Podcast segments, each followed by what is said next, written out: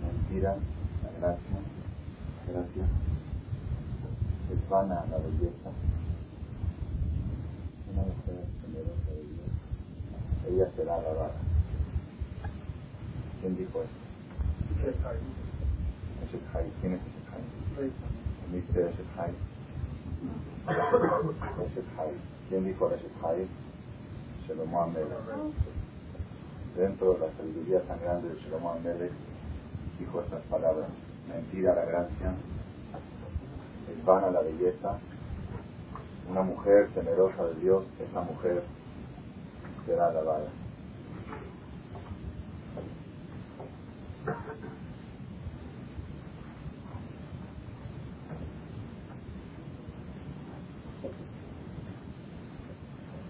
¿Por qué dice una mujer, Irat Hashem, una mujer temerosa de Dios y?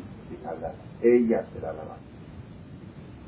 Gramaticalmente tiene que decir mentira la gracia, van a la vida. Una mujer temerosa será alabada. Y la palabra aquí está de más. Así pregunta el Gaón de otra vez. Sheker Hashem, Behebe la Yopi. Isha Irat Hashem, Titalal. No dice Titalal, dice Y Titalal. ¿Qué quiere decir ese? Siempre cuando los sabios dicen frases, no dicen ni una palabra de más. Dicen cuál es la diferencia entre un sabio y un tonto. El sabio piensa cinco horas y habla cinco minutos. Y el tonto piensa cinco minutos y habla cinco horas. Entonces, el rey Salomón, cada palabra que él dijo, no tiene ni una palabra de más. Es producto de mucho pensamiento, de mucha profundidad. Shlomo Amelech corazón. Cuando él dijo este, esta frase, Sheker Beber Yofi, Shaira Tashem, Shlomo Amelech no quiso decir que la belleza es negativa. No, sino quiso decir lo siguiente. La gracia de una mujer es sheker, es mentira, es falsa, engañosa. Heber Ayofi, la belleza de una mujer es vana, es vanidad.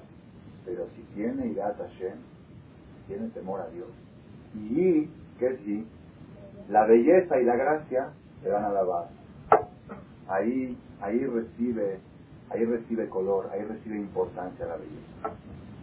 Como le dijo una vez a un, a un joven, muchacho que estaba en el Shiva, tenía voz muy bonita, muy bonita. Y lo pusieron a cantar en las bodas, tan bonita voz que tenía.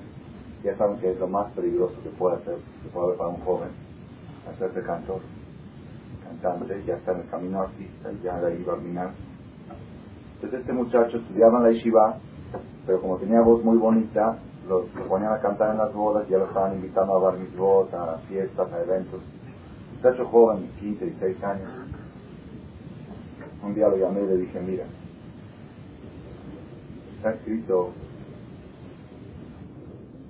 Hatan Sofer era un rabino muy muy grande de Hungaria.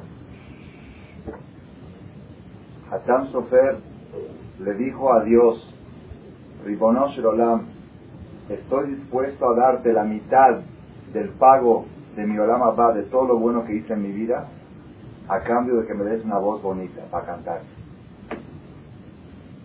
A cambio de que me des una voz dulce, estoy dispuesto a dar la mitad de todas las obras de bien que hice en mi vida. Tan importante es que la persona tenga el don de cantarle a Dios, que tenga la voz bonita para cantarle a Hashem y Cantar es algo muy bueno.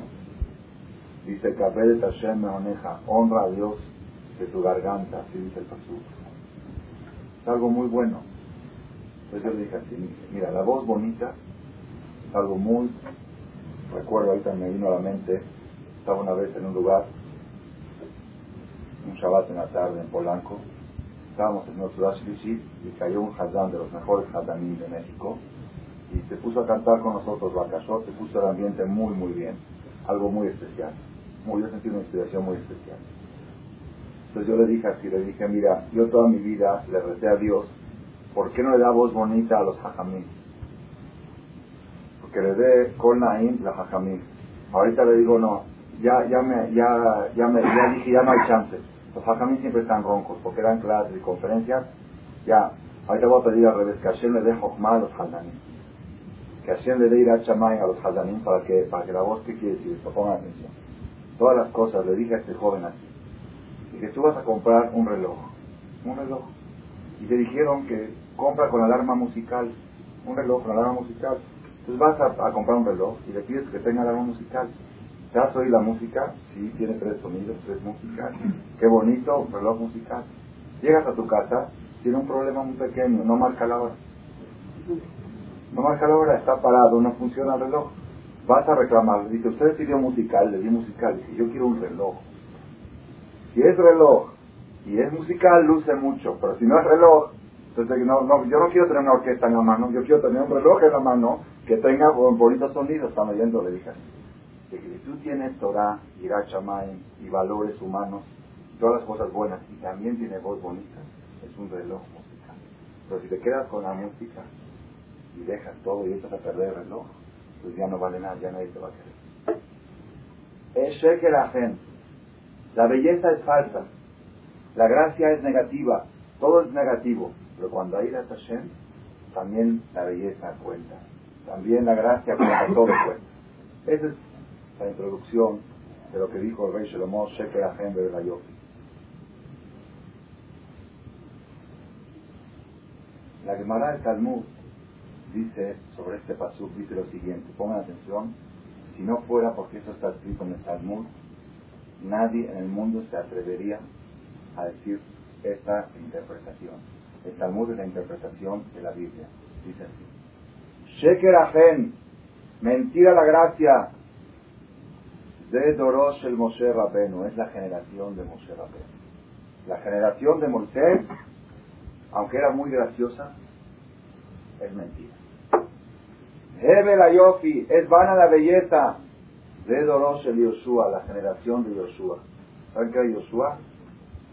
El primer guerrillero, el primer luchador, guerrero, perdón, sí, el primer combatiente judío que hizo el que conquistó la tierra de Israel Hebel, Hebel Ayofi, Yoshua Bano, la generación de Yoshua Bano. Ishairat Hashem Talal, una mujer temerosa de Dios, se refiere a la generación de la Viuda Barelay. La generación después de mil años después del Talmud, de la Viuda Barelay, esa generación, esa es la lavada. La generación de Moshe, Sheker. La generación de Yoshua, Hebel. La generación de la Viuda Barelay, Visítala. Esa merece ser loca. ¿Qué tiene esa generación? ¿No es asombroso? ¿Alguien puede decir sobre la generación de Moshe que era Sheker? El Talmud. ¿Qué tiene? Dice, la viuda Barelay, en su tiempo había tanta pobreza, que se sentaban seis alumnos se cubrían con una sola manta, porque no había suficiente para comprar ropa. De tanto frío que hacía, no había dinero, había pobreza, se sentaban seis alumnos a estudiar Torah, con una sola manta se cubrían y estudiaban Torah. Esa es la generación que debe de ser elogiada. Ya ni en estos tiempos, si lo queremos decir en otras palabras, Sheker Echeverría, Eber Salina, Isairat Hashem, Cedillo Ititalal. ¿Sí? Que se tapan, se cubren seis con una sola manta. Pongan atención, Rabotay, ¿qué está escondido aquí? ¿Qué secretos están escondidos aquí? ¿Por qué la generación de Moshe era Sheker? ¿Y por qué la generación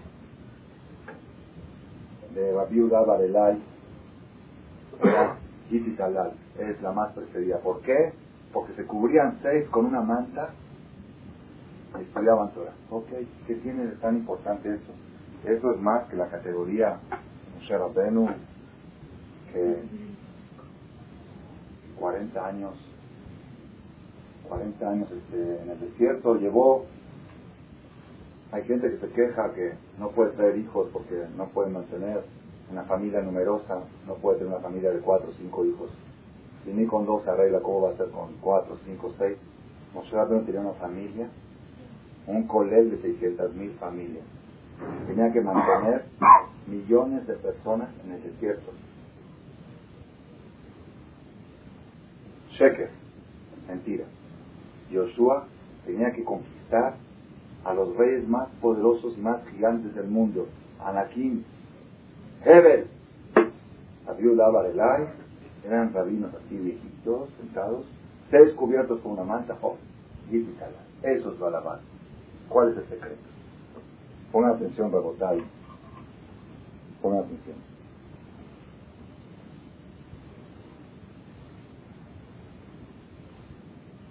Las fiestas judías, las celebraciones de las fiestas judías, a diferencia de otras, de otras religiones, no son conmemorativas. Cuando nosotros festejamos el día de Purim, o el día de Pesach, o Shavuot, no estamos festejando Benito Juárez, o... no es conmemoración, no, no es esa ley. Las fiestas judías, cada fiesta y fiesta, la persona, el hombre, adquiere algo. No una adquisición física, una adquisición moral. Así como una persona de Mashal, por ejemplo. Una persona se va de viaje por el mundo. Dicen, cuando vayas a París, ahí compras vinos. Cuando vas al oriente, ahí compras esto. Cuando vas a Inglaterra, esto. Y cada país donde vas tiene su cosa especial, su especialidad, que ahí es más barato y mejor calidad y puedes comprarlo ahí, ¿verdad o no?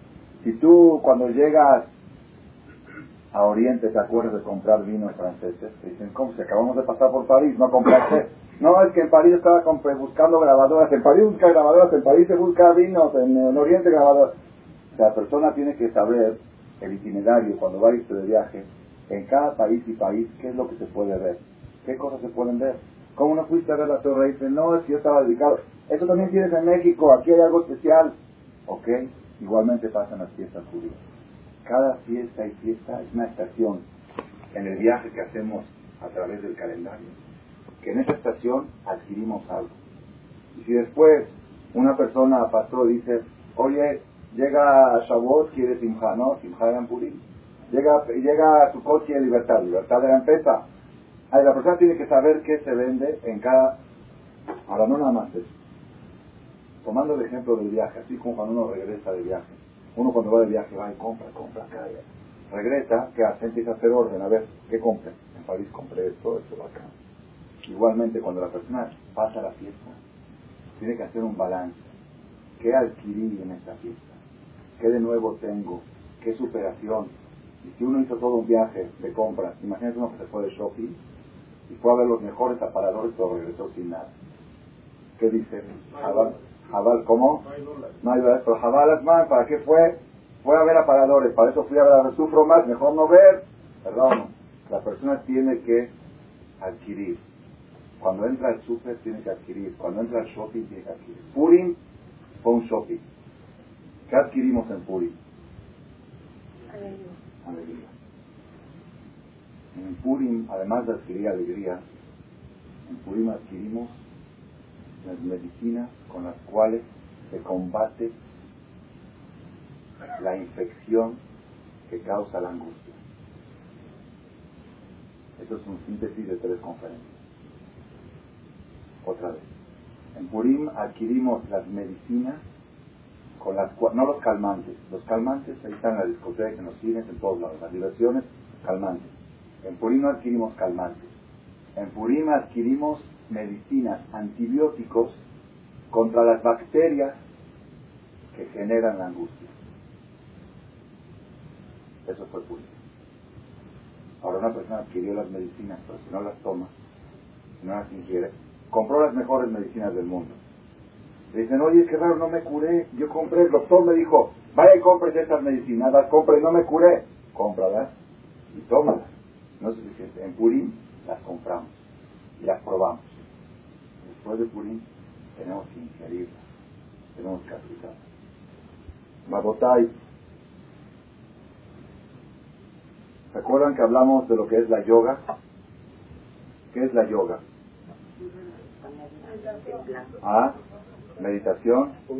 Bueno, en Cuernavaca aprendí hace un mes que es la yoga, una profesora de yoga me enseñó otra cosa. Si no, yo no fui a con ella, sino vino, vino, vino al donde yo estaba a buscar a alguien y era una señora mayor y no tenía donde hacer Shabbat, le invité a hacer Shabbat conmigo y nos contó que es profesora de una señora mayor, profesora de yoga, Sur, Jajam, ¿qué es yoga? Meditación. ¿Qué es meditación? Me preguntó ella a mí. Le dije, es pensar, introspección, dicen, no, eso no es meditación. Para ellos meditación es otra cosa. ¿Qué es? Poner la mente en blanco.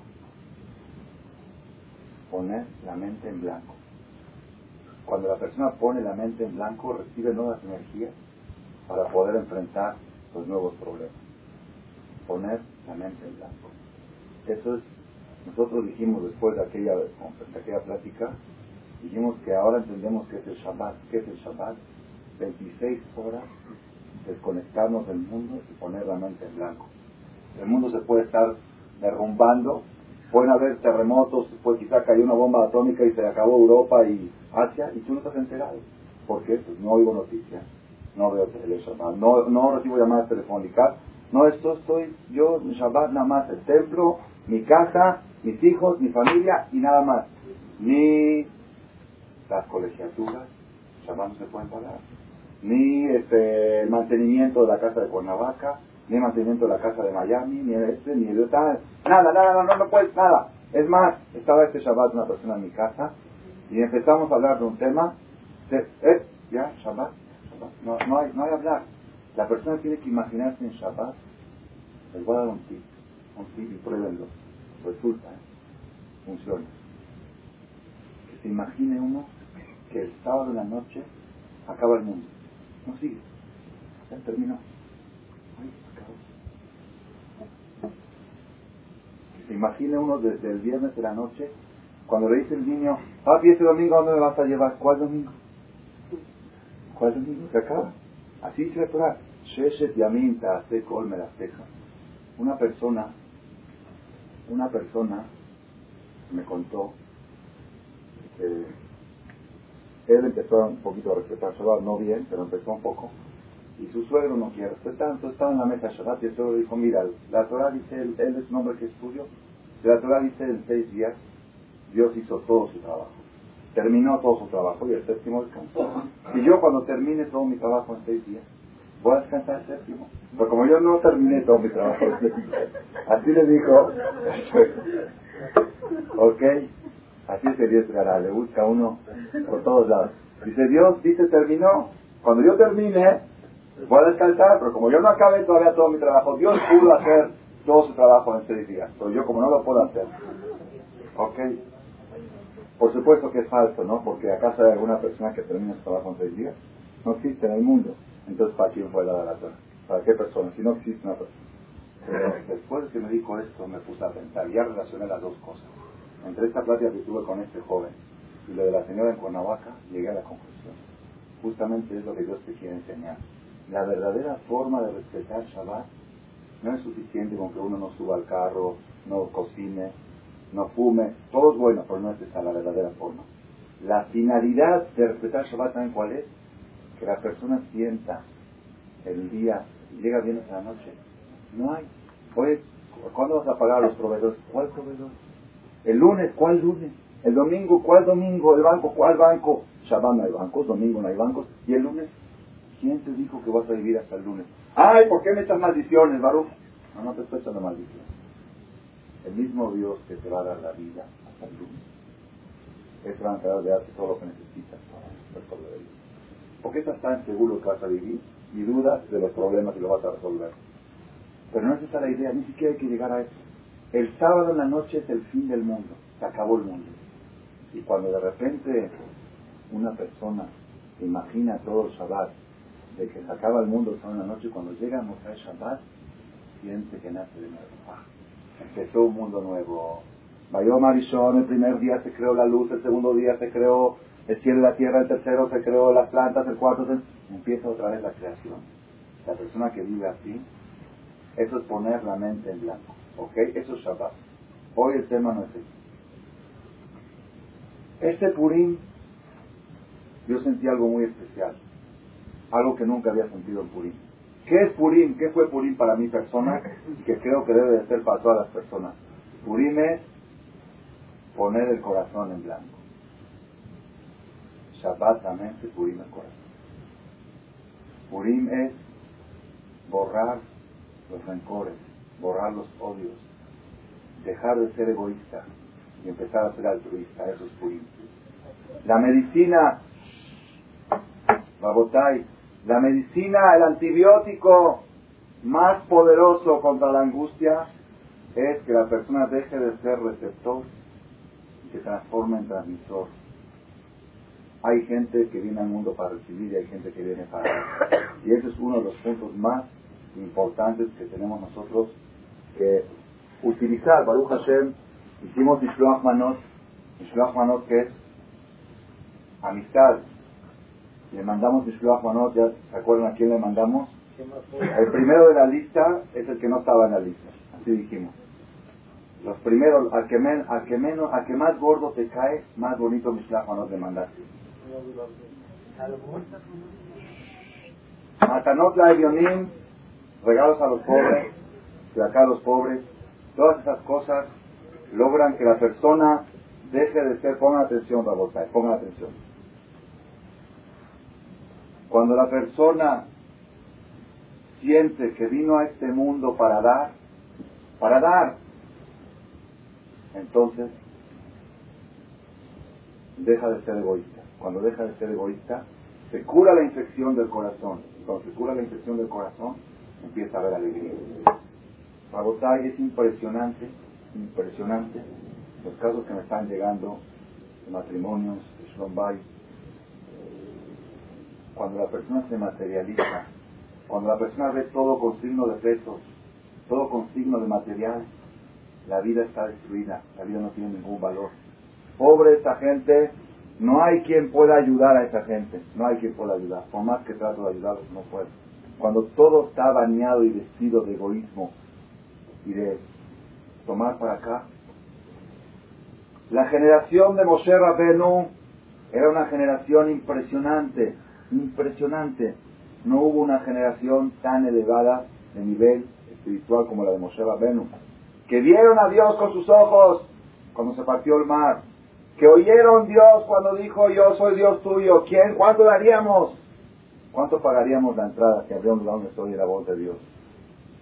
Anojía Hashem lo queja. Algo impresionante lo que fue. 40 años recibían el pan de arriba y el agua de abajo, al revés de lo normal. Siempre el agua de arriba y pan de abajo. Algo impresionante. Sin embargo, Sheker dijo Shalom esta generación es falsa. ¿Por qué? Era pura receptora, puro recibir. No había dar. Había dar. Era recibir. ¿Por qué Matán Torah? Dicen, ¿por qué la entrega de la Torah después de 40 días se rompieron las tablas de la ley? ¿Por qué? Porque fue Matán, Matán, Matán quiere regalo. Todo era gratis. Uno sale, recibe, quiero comer, cae el pan, quiero agua, sale el agua, quiero Torah, viene Dios, lo que quieras. Sheker. Hebel Ayofi van a la belleza de la generación de Yoshua. La generación de Yoshua era otra generación receptora. ¿Por qué? Llegaron, guerrearon, conquistaron y a repartir. Toma, toma, otra vez recibir. Y Shaira Tashem, una mujer temerosa de Dios, es la generación de la viuda Barelay, que se cubrían seis con una manta, seis con una manta. ¿Qué quiere decir? Que hay humildad.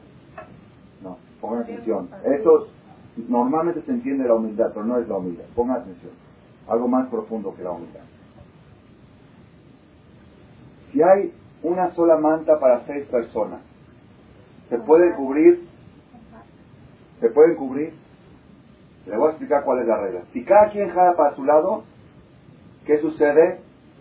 ¿Quién se cubre? Nadie. Nadie se cubre. Todos están sufriendo frío. Ah, ya, ¿verdad o no? ¿Cuál es la única manera que pueda haber seis personas con una manta y que no sientan frío? Que cada quien le diga, llévate tú un poquito más, cúbrete tú, tú, tú estás más, tú eres más violento, tú necesitas más cubrirte. Ay, Cuentan, esto no sé si es algo verídico, pero pudo haber sucedido, pero tiene mucha moraleja. Cuentan que un rey le dijo a un jajam, ¿por qué ustedes los judíos dicen que son muy altruistas y muy filántropos, muy humanos, que se ayudan mutuamente y que tienen... ¿Por qué nosotros también, los goín también somos también altruistas, filántropos? Haz una demostración de la diferencia que hay entre el judío y el goy a nivel humano, no a nivel religioso. Ok, dijo el jajam, ok. Trajeron, ¿qué hizo este señor, este jajam?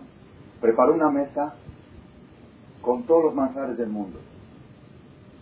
Handa, Gefilte Fish, Jun, Kugel, otra vez, digan otra, de todas las comunidades. Se puso de todos los manjares del mundo, tortillas con frijoles, calzones, lo que quieran, de quesos, de toda la mesa llena, así como tipo al estilo Halevi de Shabbat, así toda la mesa. Y platos y platos grandes, y puso tenedores de dos metros de largo y cuchillos de dos metros de largo. Los puso así al lado de cada mesa, una mesa muy grande, y cuchillos de dos metros, o de un metro. Ahora vamos a invitar a 50 goyim. Invitaban a 50 goyim, gente aristocrática, gente importante, así, una cena. Entran, ven la mesa, nada más de verla. Ok, se sientan a comer. Ven de repente tenedores, cuchillos así de grandes. ¿Qué hacen? ¿Cómo le hacen? Pues ni modo, yo vengo con hambre, me dijeron que había una cena buena, tengo dos días sin comer, me vengo preparado bien fuerte, no, me voy a quedar con hambre, ¿qué hago? Esos son los tenedores que hay. Empezó, agarró el tenedor, ¡tas! Le hizo, le hizo un agujero en el oído, el otro, el otro agarró el cuchillo, ¡tas! De salieron de ahí todos sangrados, y la mesa llena de sangre, porque todos querían comer, y ni modo que se van a quedar sin comer, y modo, oye, ¿por qué me pegaste? No, es que el tenedor, que el cuchillo de Kitur, no la vea yo, no la vea yo. Le dijo el jajama del rey, ¿viste? Dice, pues, ¿qué quieres que hagan? Pues, espérate. Limpió la mesa, quitó la sangre, puso otra vez el mantel, nos trajo 50 judíos. Llegan los judíos. Dicen, ¿cómo lo hacemos? No se puede comer, y hay hace hambre. ¿Qué dijo? Muy sencillo. Toma, toma, le pasó al del otro lado, toma, tú pica yo te pico así, toma, toma una ¿qué quieres? Pásame un kibbeh de ahí, picaba el kibbeh y tómalo, así está. Acabaron de comer, felices, el tenedor bien, todo bien, todos contentos. Ay, ay, ay, ese es el secreto. Cuando hay situaciones difíciles, si cada quien jala para su lado, es la destrucción de toda sociedad. Pero si cada quien trata de ver, oye, pobrecito aquel, hay gente que cuando hay situaciones difíciles generales del país, dicen, ahorita no tengo tiempo para pensar en problemas de otros, tengo suficientes problemas yo mismo. Ese es el problema más grave, ahí empieza el problema. Si cada Yehudí en situaciones difíciles dice, ok, tenemos que cubrirnos seis con una manta, cúbrete tú un poquito más, tú estás más necesitado que yo. Entonces, hay tenedores de dos metros de largo y todos pueden comer y nadie sale sangrado. Pero si cada quien dice, uh, ahora que hubo esto, que hay recesión, que hay donación, ya no me hable ni de este acá, ni de ayudar a nadie, ni de esto, ni del otro, cada quien va a su lado, todos salen heridos. de la Yofi, la generación de Moshe era recibir, la generación de Yoshua era repartir, la generación de la viuda, Varelá, están oyendo la botella, pongan atención. La generación de Moshe era recibir, la de Yoshua era repartir, la viuda vale la era compasión. Esas son las tres, las tres etapas que puede tener cualquier persona en su vida. El niño cuando nace, puro recibir.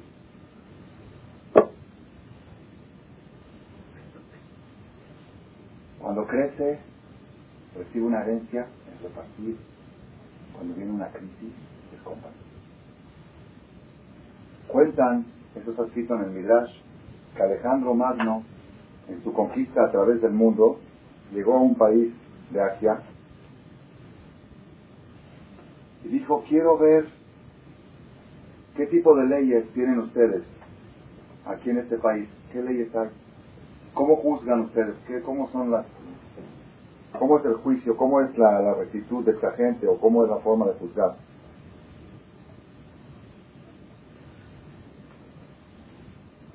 Llegó, le dijeron, ok, pasa al jurado. Llegó al jurado, vio que venían dos personas, un pleito. ¿Cuál era el pleito? Un señor, Reubén, por ejemplo, le compró a Simón un terreno, una propiedad, le pagó X, 100 mil dólares. No había dólares en ese tiempo. Lo que costaba. Después de una semana estaba excavando para construir y encontró un tesoro. Viene Rubén y le dice a Simón, ¿sabes qué? Esos tesoros yo no te compré, yo te compré terreno. Los tesoros son tuyos. Simón dice, yo no sabía que habían esos tesoros. Y yo te lo vendí tal cual como está. Y en el contrato dice, desde la profundidad de la tierra hasta la altura del cielo. Aquí, está, según la Torah, cuando se vende una propiedad, desde lo, desde, lo más profundo del abismo hasta lo más alto del cielo. Si quieres construir un edificio de 500 pisos, el espacio aéreo es tuyo. Así es la ley. El espacio aéreo del terreno es tuyo hasta el cielo.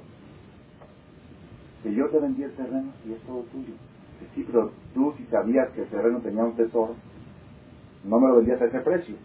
Sí, pero ya te lo vendí. No, yo quiero que tú te lleves el oro. No, es tuyo el oro. No, es tuyo y así sucesivamente. Ese era el juicio que había ahí. El juez no sabía qué hacer. A ver qué hacen ustedes. Se están peleando dos personas. Uno dice, yo no te compré esto. Otro dice, no, tú yo te vendí todo con todo. No, yo esto no estaba incluido. Ay, ay, ay, Yo creo que es perder el tiempo hablar de esto porque hoy en día no creo que llegue en juicio.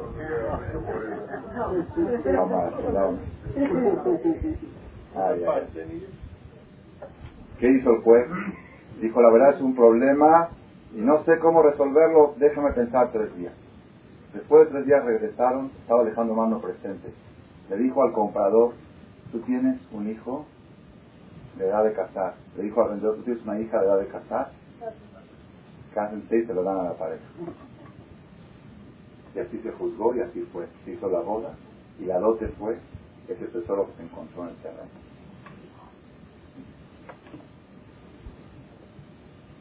Dijo Alejandro Magno, ¿qué tipo de juicio es este? Le dijeron, ¿tú cómo hubieras juzgado? Dice, yo, por ley, todos los tesoros que se encuentran pertenecen al rey, le corto la cabeza a los dos y me quedo por el Por eso, ¿cómo acabó Alejandro Magno? Acabó, acabó fracasado. Tuvo mucho éxito, pero todo fracasado. Están oyendo la botella. La persona que sabe compartir en los momentos difíciles la persona que en los momentos que tiene muchos problemas trata de pensar en los problemas del prójimo, esa es la manera de salir adelante de todos los problemas. Eso es Hagapurim. Esa es la fuerza de Hagapurim. Hagapurim nos enseña a Rabotai cuál fue el milagro más grande de Purim. ¿Cuál fue el milagro más grande? A ver, los que saben un poco de historia, ¿cuál fue el milagro? Los que ya oyeron, lo que oyeron en Shabbat, que nos digan. Los. La salvación de los judíos de Shushan, del exterminio. Ok, ¿qué otra, qué otro milagro impresionante de Purim? Que una judía fue esposa del rey. Eso fue parte del milagro. ¿Qué otro milagro de Purim? Cuenten, cuenten muchos milagros.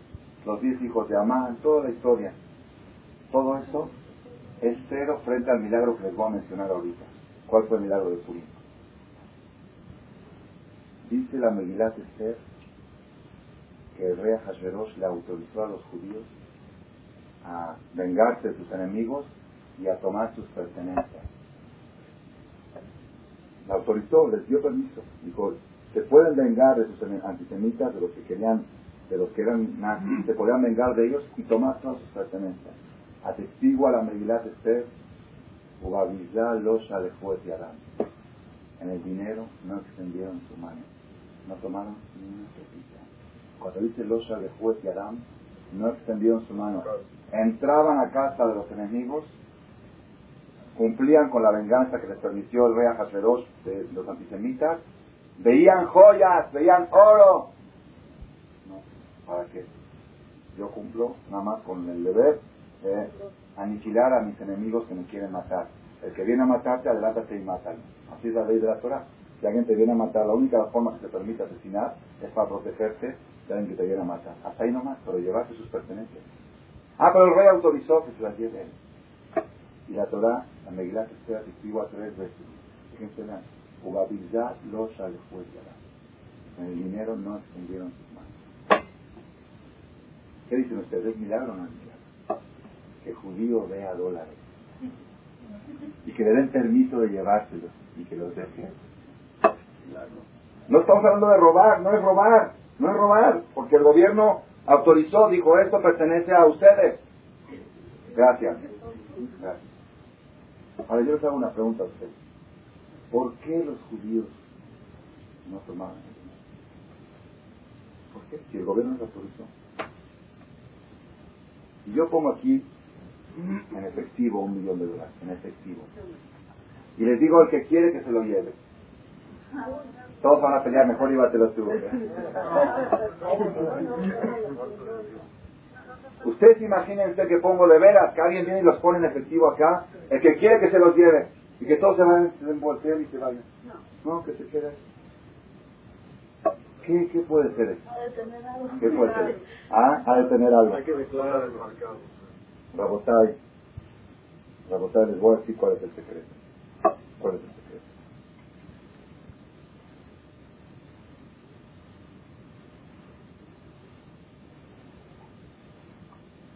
Cuando una persona, ponga atención lo que les voy a decir, es muy profundo. Si una persona tiene, por exageración, 100 mil millones de dólares en efectivo y le dices, llévate ese millón, no, ahorita no tengo tiempo, estoy muy ocupado. Así cuentan que uno se enteró que en Estados Unidos se encontraba el dinero en la calle. Entonces viajó de, de Israel a Estados Unidos para hacerse millonario. Llegó al aeropuerto, vio uno que se le cayeron 10, 20 dólares. Dice, no tengo tiempo, a lo mejor. Así dice, yo no tengo tiempo ahora de juntar 10, 20 dólares. Después, mejor, aquí se encuentra, está en el aeropuerto, ya dio 20 dólares. Entonces después, después ya no encontró nada. Botay, una persona que tiene millonadas y millonadas y millonadas, vamos a hablar en, conceptos más fáciles. Si tú tienes 100 millones de pesos en efectivo y ves 10 pesos, no los agarras. no vale la pena, no tengo dónde ponerlos. Entonces ya, que los agarre otro, ¿verdad o no? aquí viene el secreto.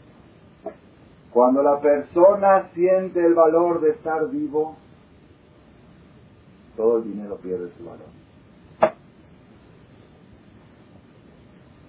El pueblo judío cuando corrían el peligro de muerte,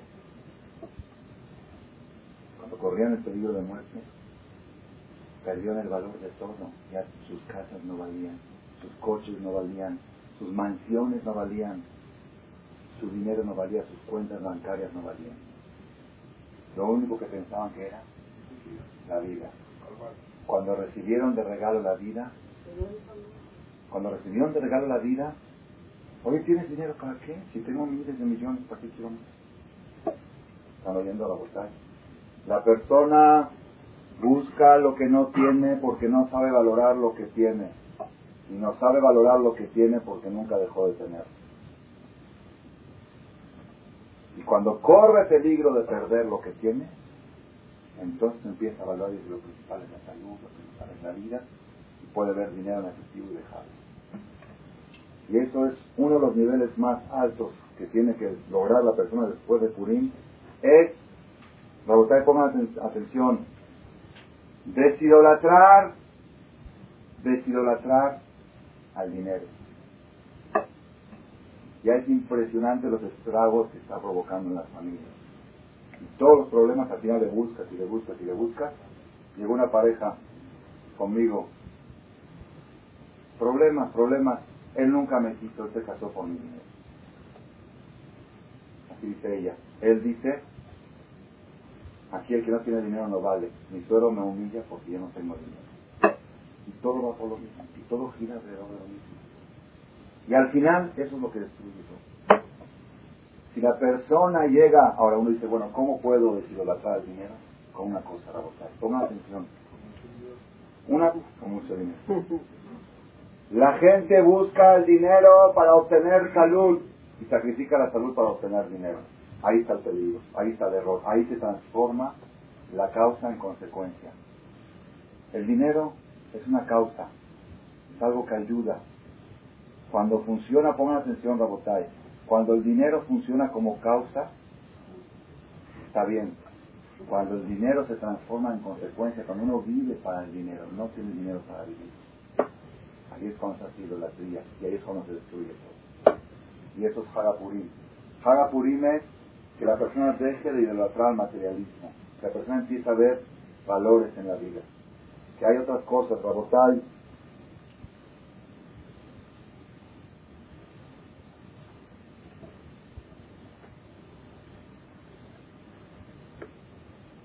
En Hagapurim hay una misma de tomar. Baruch Hashem, aquí en Marcela, la cumplieron.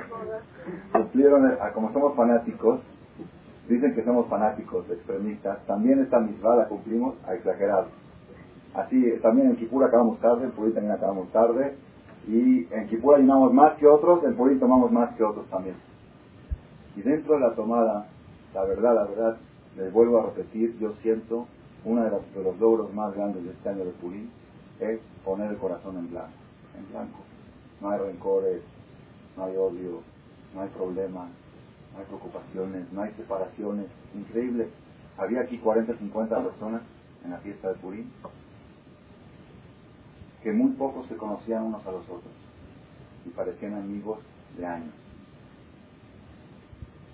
con unas copitas.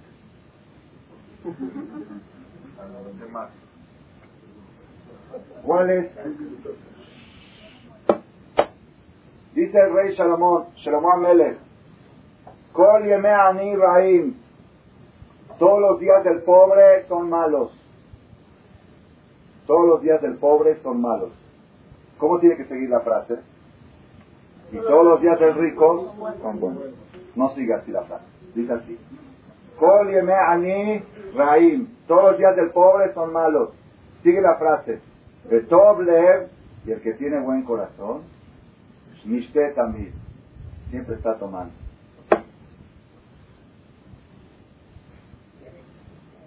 De un lado pone al pobre y de otro lado pone al tomador, al bebedor, al alcohólico, al borracho. Todos los días del pobre son malos. El que tiene buen corazón se la pasa todo el tiempo tomando. ¿Qué les parece? ¿Están de acuerdo? Como si estuviera tomando. Pongan atención, Rabutay. Pongan atención.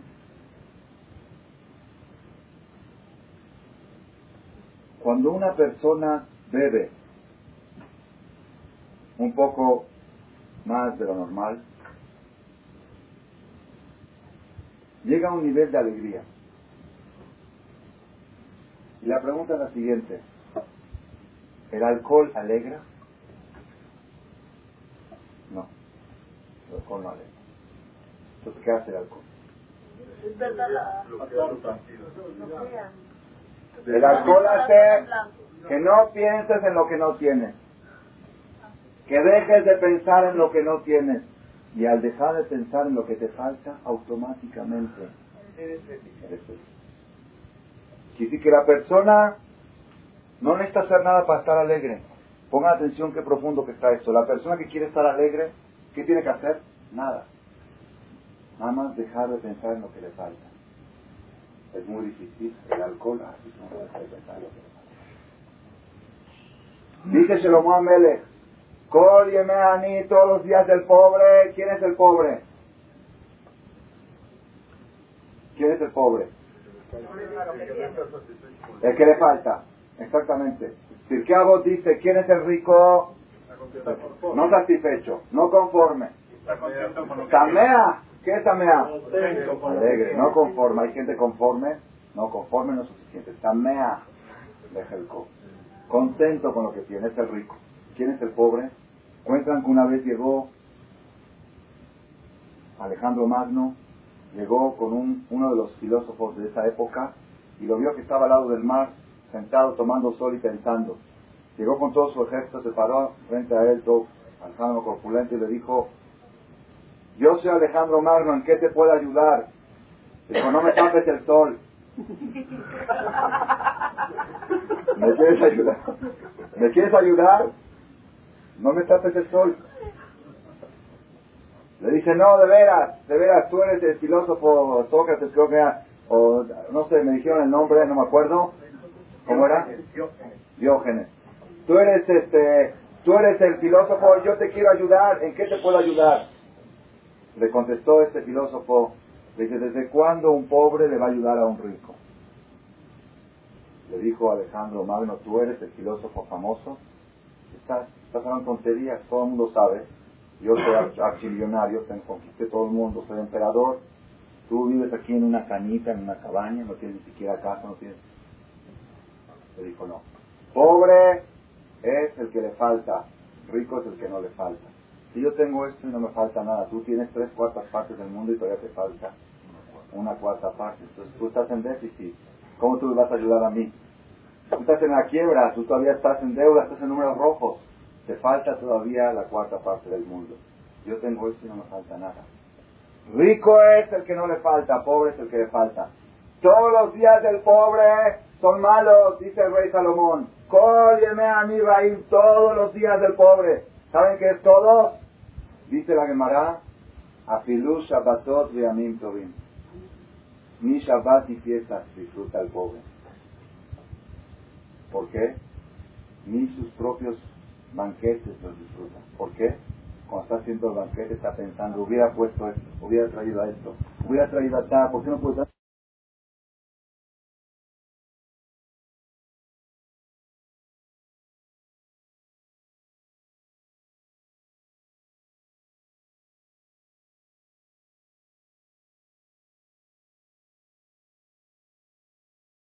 Doble, la persona que tiene buen corazón, doble, que no se fija en lo que no tiene, sino en lo que tiene. Mishte también, toda la vida siente como si fuera que está tomando. Siente lo mismo que siente un borracho. ¿Qué siente un borracho? Que no piensa en lo que no tiene. Él lo siente sin haber tomado. Este es el secreto del rey Salomón. Te dice Shalomón Melech, si tú quieres inspirarte constantemente, igual como está inspirado uno que toma unas copas, te voy a dar un consejo. Doble, tómate unas copas de doble. ¿Qué es doble? Buen corazón. Buen corazón es el que no piensa en lo que no tiene. Y eso es la botay, esa es la base de la felicidad de la persona. La base de la felicidad. Ayer tenía un joven que viene a tomar unas clases, muy pensador y en buen camino hasta de novio, viene a pedir consejos. Entonces tiene dudas sobre su novia, si sí, si no, que esto, que lo otro, que la quiere, que no la quiere, que no está seguro si la quiere, que si por qué la quiere, que si puede querer a otra más que a ella y todo más. Y que fue una fiesta la semana pasada y que vio a una y se la tocó todo, todo el cuento, ¿ok? Esta es buena la que tiene, pero quizá hay otra mejor.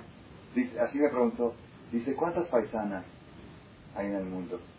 Le dije, debe haber un millón de solteras. Dice, ¿y no puede haber una mejor que la que yo tengo? Le digo, que así vas a seguir hasta los 120 años soltero. Pero luego me empezó a preguntar ya con más. Dice, no, dice, yo me caso, ¿para qué te casas? Dice, yo me caso para dar. Porque ya oyó mis pláticas y si yo me caso para dar. ¿Ok? Así debe de ser. Yo me caso para dar. Pero, dice, yo quiero tener una mujer guapa para que me dé más gusto darle. ¿Está bien pensado o está mal pensado? Dice así, si yo le voy a comprar, dice, si yo voy a tener una mujer bella que le voy a comprar un vestido de dos mil dólares y le va a quedar muy bien, se le va a tocar más comprar esos vestidos.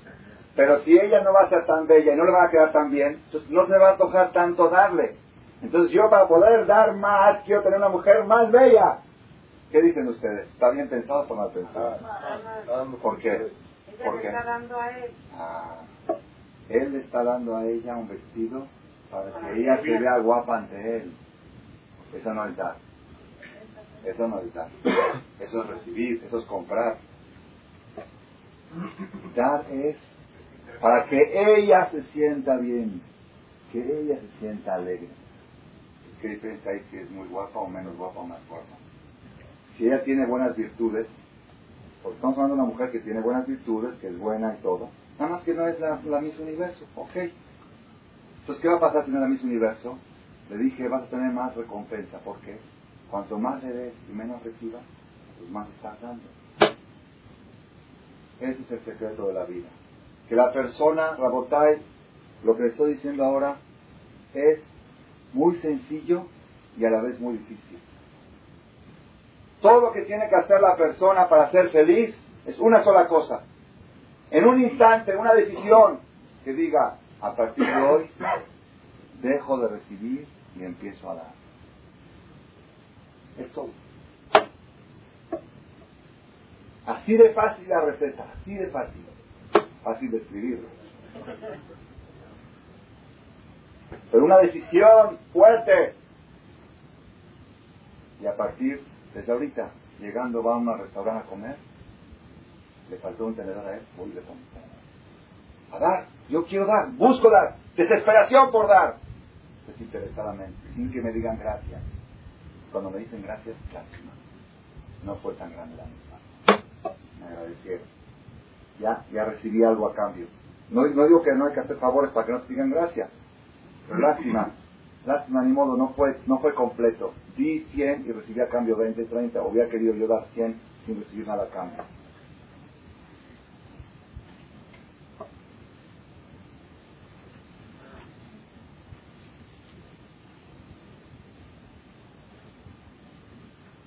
Rabotai, la persona, todas las personas queremos tener hijos. Todas las personas queremos el bien de nuestros hijos. Todas las personas velamos por el bien de nuestros hijos. Y un papá sufre mucho cuando ve a su hijo sufriendo.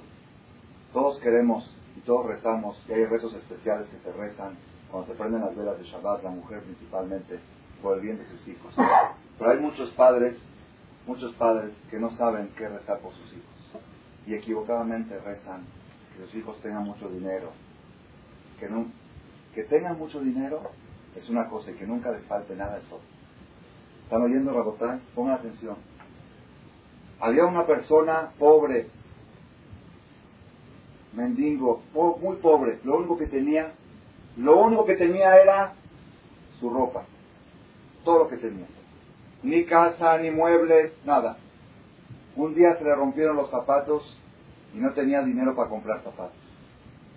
Se paró y le rezó a Dios, Dios te pido una de dos, o dame dinero para comprar zapatos, o dame inteligencia para entender que no lo necesito. Pero si creo que lo necesito y no tengo, estoy en un problema muy grande. Pero ¿cuál es el problema? El problema no es la falta de zapatos. El problema es la falta de sabiduría para entender que no necesito zapatos. Porque si lo necesitaría, los tuviera. Eso es, dice la Gemara, en Ani, en la verdad, no hay un pobre, en Ani no hay pobre más que el pobre de sabiduría. Yo diría, en lugar de la Gemara, yo diría así. Hay varios pobres. Hay pobre de dinero, hay pobre de mujer, hay pobre de hijos. Una persona que no tiene hijos es un pobre. Una persona que no está casado es un pobre, le falta mujer, le falta felicidad. Y hay pobre de sabiduría. Dice no. No hay pobreza más que la pobreza de sabiduría. ¿Por qué? La única pobreza es esa, no hay otra. En Ani no hay pobre, en la sino dar. ¿Por qué? Porque cuando hay dar, no hay pobreza. No hay pobreza. Porque el Dada te enseña que si no lo tengo es porque no lo necesito, porque si lo necesitaría lo tuviera. Por eso dice la Mishnah en Pirkei Avot, Dad kanita ma hasarta, Dad hasarta ma kanita. Si sabiduría adquiriste, ¿qué te falta? Si sabiduría te falta, ¿qué adquiriste? Si sabiduría tienes, ¿qué te falta? Sabiduría te falta, ¿qué tienes? ¿Qué quiere decir? Cuando sabiduría tienes, la sabiduría te enseña qué te falta. Nada. La sabiduría le enseña a la persona que no le falta nada. Y cuando sabiduría te falta, ¿qué tienes? Todo lo que tienes, te falta todavía. Esa es la filosofía. Aquellas personas que rezan por sus hijos que sean felices, que no se vayan a equivocar y rezar, que sean felices a como uno entiende que tienen que ser felices. Que tengan buena suerte, que tengan muchos millones de dólares, que les toque un suegro rico, que les toque una suegra, que les den dos, una casa en Tecamachalco y una en Miami, papá, papá. No la votáis, no la votáis, no la votáis, un error muy grande. ¿Por qué? Yo les voy a decir por qué. Un papá, si ve a su hijo con muchos problemas, pero lo ve alegre, lo ve contento, con miles de problemas, pero lo ve siempre feliz al hijo papá está feliz. Y un papá que ve a su hijo que tiene todo, pero que está con la cara así, el papá se deprime y se angustia. Me consta lo que les estoy diciendo. Esta pareja que llegó me dijo, tengo todo, pero no tengo nada. Me dieron casa, me dieron coche, me dieron esto, tengo negocio, tengo esto, dinero, paseos, viajes, no tengo nada. Y los papás están constantemente angustiados Dije yo, ¿qué, hay que pedirle a Dios de los hijos? ¿Qué hay que pedirle? Una persona que quiere pedirle a Dios, ¿qué le tiene que pedir? Conclusión de esta plática, ¿qué? No. Dame hijos que tengan da'at. Da'at. Cuando tienen da'at, ya sienten que no les falta nada. Y cuando no les falta nada, están alegres constantemente. Dame hijos que tengan buen corazón y que sientan que al mundo vienen para aportar y no para recibir. Uno crece desde chiquito en la casa. Mi rey, mi vida, toma, ¿qué quieres? Antes que se le antoje, ya la mamá adivina tres, cuatro cosas que se le pueden antojar y le da las cuatro para escoger, ¿verdad o no?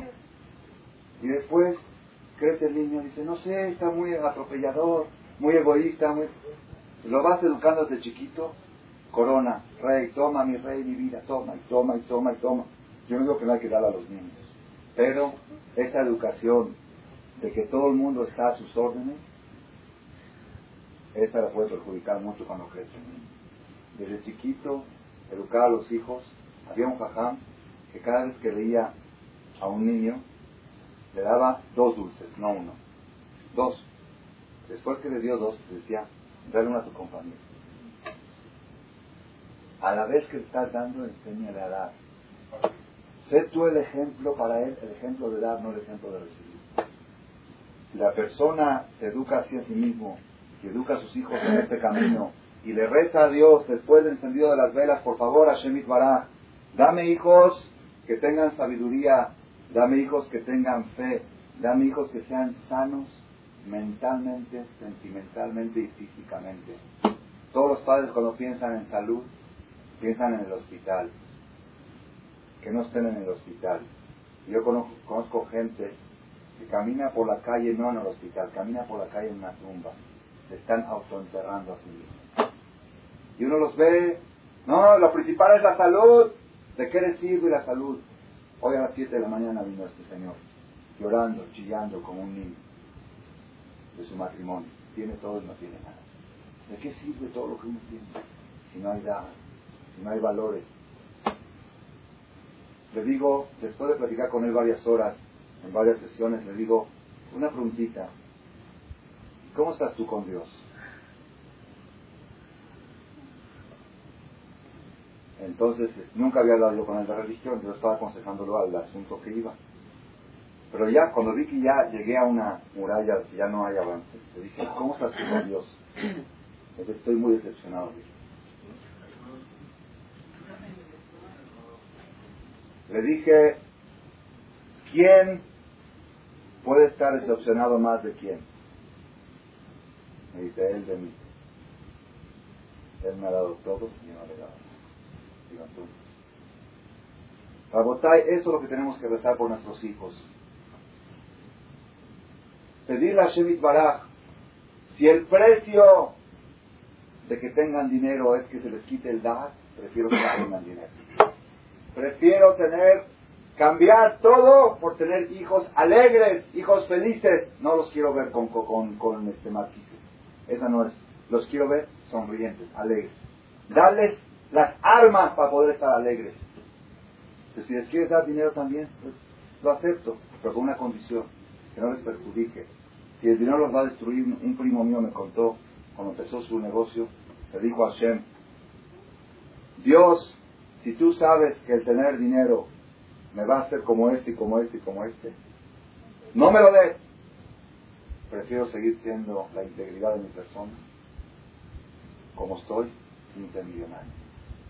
Una persona me contó que su hijo llegó un día, una persona que ha perdido mucho en su negocio, ha bajado mucho ya están viviendo al día y su hijo lo puso a trabajar, un muchacho de 19, 20 años, gana 3, 4 millones al mes, el hijo, consiguió un trabajo el hijo que va a ganar 15 millones al mes. ¿Dónde? En una discoteca en Acapulco. Pero muy bueno, hizo planes, así rápido hizo planes. Mira, me voy a trabajar dos años, hago 300 millones de pesos, luego vengo, como montamos un negocio, pa, pa, pa, pa, pa. Todo ya saben los jóvenes cómo hacen negocios rápidos. Le dijo el papá, no hijo, aquí te quedas, al lado mío. ¿Por qué? Dice, prefiero un hijo sin dinero y no dinero sin hijo. ¿Cuántos padres educan a sus hijos a tener dinero y por educarlos a tener dinero le hacen perder todos los demás valores? El valor principal es esto, tú vales lo que tienes, lo que eres no interesa, lo que tienes. Hay papás que equivocadamente así educan a sus hijos y después se le voltea, el hijo se pone en contra del padre. Porque tú así me educaste, igual lo que tienes y como tú ya no tienes nada, pues, le el hijo al padre. Hay padres, ustedes se ríen, hay así. Un joven me contó, un joven que se fue a estudiar a la yeshiva hace unos años, el papá dijo, ¿cómo? Yo tenía muchas esperanzas de ti, que la universidad, porque tú estabas siempre 10, 10, 10, puro 10. Yo esperaba mucho. Dice, ¿para qué? Para trabajar 20 años. Y después que se me caigan cuatro edificios en el temblor, como se cayeron así, te quedaste sin un peso. Dice, si tú hubieras estudiado 20 años ahora, no se hubiera derrumbado nada. Los ocho edificios, cuatro edificios que tenías, que eras archimillonario, te quedó entero, cero, cero. Cuatro edificios desplomados.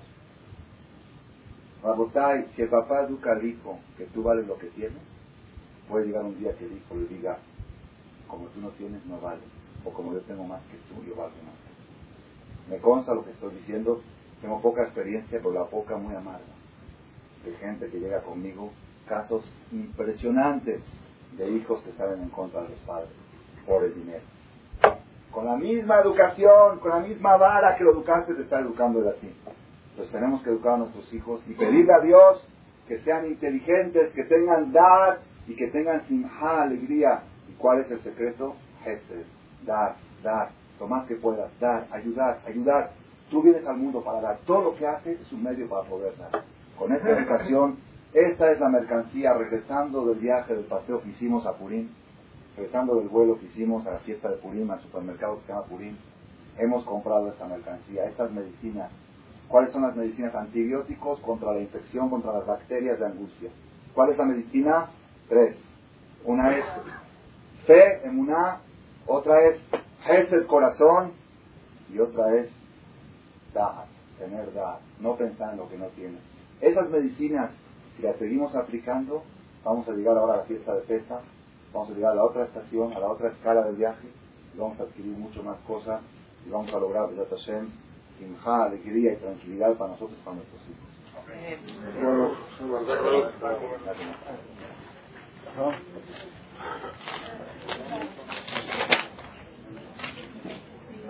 ¿Estás bien, eh? Ya comimos, ah, ya comimos. Ya comimos, Aquí está la lino, mira. Ya comimos ¿Dónde está el? Nada más ahí se puede hacer. Gracias por su atención a este shiur del Rav. Les recordamos que pueden visitar la nueva página de shemtov.org en el internet www.shemtov.org. Actualmente la página cuenta con varias secciones. Noticias sobre las actividades de Shem Tov a nivel mundial, escuchar o bajar las últimas conferencias del Rav Malek, escuchar o bajar la alhaja del día, imprimir o estudiar desde su computadora la perashá de la semana, estudio diario de Gemara, Daf Yomi en español, sincronizar su iPod con podcast, un manual para crear su propio CD de las conferencias que existen en la red, adquirir libros con entregas internacionales con la metodología del Rav Malek de español, fonética y hebreo simultáneamente, así como ubicar las ciudades en donde se reparten CDs a nivel mundial. Es que la misbot y muchas gracias.